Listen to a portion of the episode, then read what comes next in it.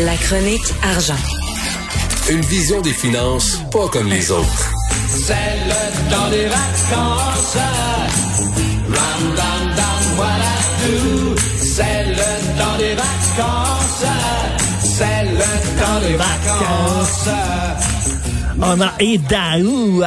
Bonjour Yves, comment ça va? Ça va très bien. Hey Richard, c'est la dernière converse euh, tous Ben les oui. deux avant de. D'abord, je dois te remercier vraiment. J'ai adoré les converses économiques avec toi. Là. Adoré faire ça aussi. Tu reviens en septembre. Ben oui, je reviens en septembre puis j'aurai des thèmes musicaux pour toi à tous les vendredis. Et c'est pas évident de toujours les trouver.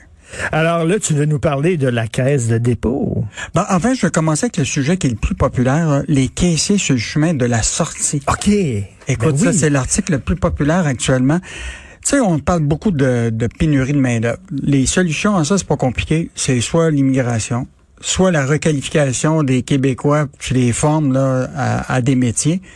Et l'autre élément, c'est la robotisation et l'automatisation. Et là, là, la première chose qui frappe davantage, c'est que de plus en plus dans le commerce du détail, tu vas te retrouver avec des magasins sans caissier. Et là, un exemple de ça, c'est euh, Walmart, qui est quand même multinationale euh, importante dans le domaine de l'alimentation, va faire un premier test cet été à Sainte-Agathe-des-Monts d'un Walmart sans caissier. Et donc, ça veut dire que tu vas toi-même scanner ta, ta, ta bouffe, tu vas scanner tes affaires, tu mets tout dans ton sac. Et évidemment, l'argument, c'est de dire, bon, évidemment, c'est difficile de trouver le monde, mais l'idée, c'est qu'ils veulent prendre ce personnel-là puis les mettre sur le plancher pour aider les gens à être mieux servis. Ah, c'est ça qu'ils disent. Ils perdront pas leur job. Non, ils veulent les déplacer. Je sais pas si tu as déjà été dans le commerce de détail. Moi, quand je vais chez Canadian Tire, là, j'ai- y a- il y a- on est 12 personnes à courir après un non, gars. c'est- incroyable. Écoute, on trouve pas personne pour nous aider. Alors, donc, ils veulent ramener les gens comme des conseillers dans les Ben, il allées. est temps. Et Écoute, là, là. laisser la, la question de, de, de passer à la caisse avec l'automatisation. Et écoute, c'est pas nouveau. Là. Il y a pas, il y a aussi euh, Decathlon. Tu connais peut-être cette firme euh, multinationale française qui est installée ici dans le domaine du sport. Actuellement, là, tu vas dans le magasin, tu as plein de conseillers et là, tu t'en vas à ton petit comptoir. Tu mets ça dans le, le petit bac, puis ça calcule automatiquement. Tu mets ça dans ton sac, t'es parti et t'as pas parlé à aucun caissier.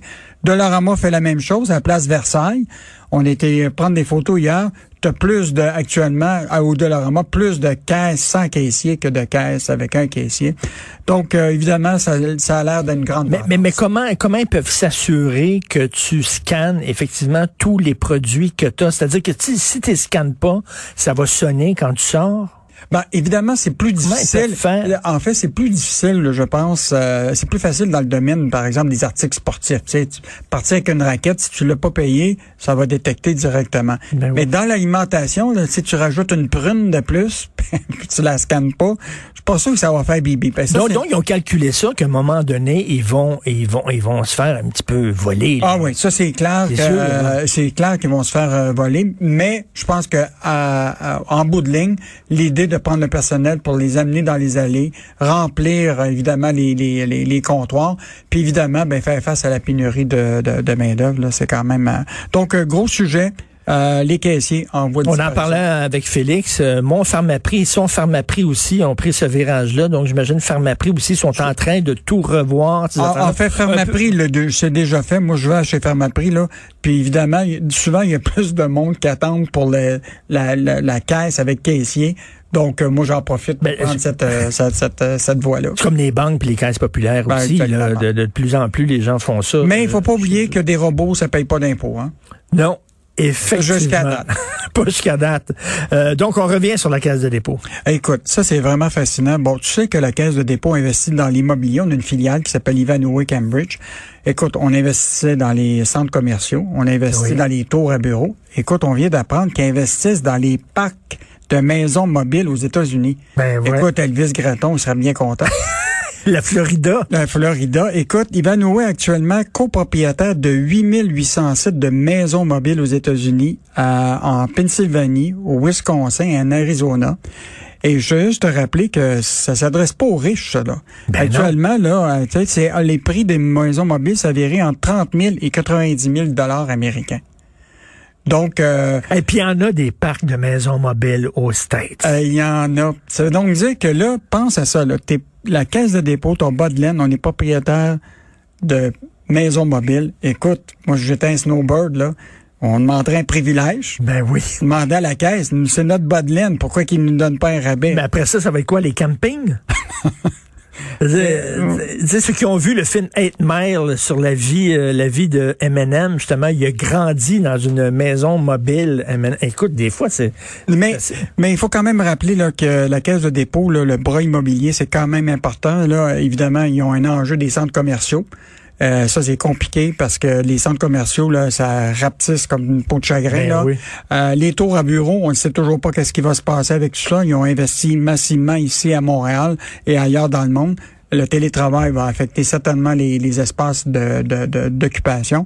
Donc, un grand enjeu dans l'argent qu'on met dans ces dans l'immobilier. Et qu'est-ce qu'on va va lire demain dans le Écoute, journal? écoute, j'ai des bonnes histoires pour toi. D'abord, une histoire de David et Goliath, comme tu les aimes. Là. Récemment, rappelle-toi que Québec a fait un prêt de plusieurs millions de dollars à la multinationale Heinz pour améliorer sa chaîne de production de ketchup Heinz à Montréal qui n'utilise pas de tomates québécoises.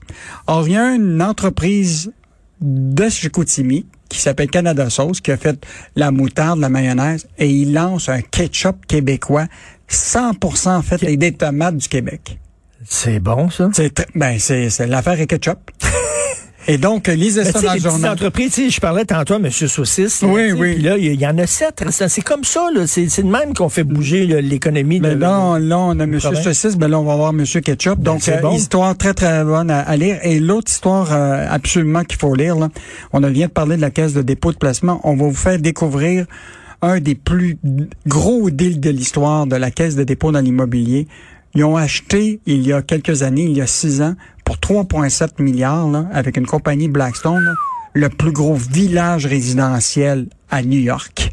Écoute, c'est 11 200 appartements.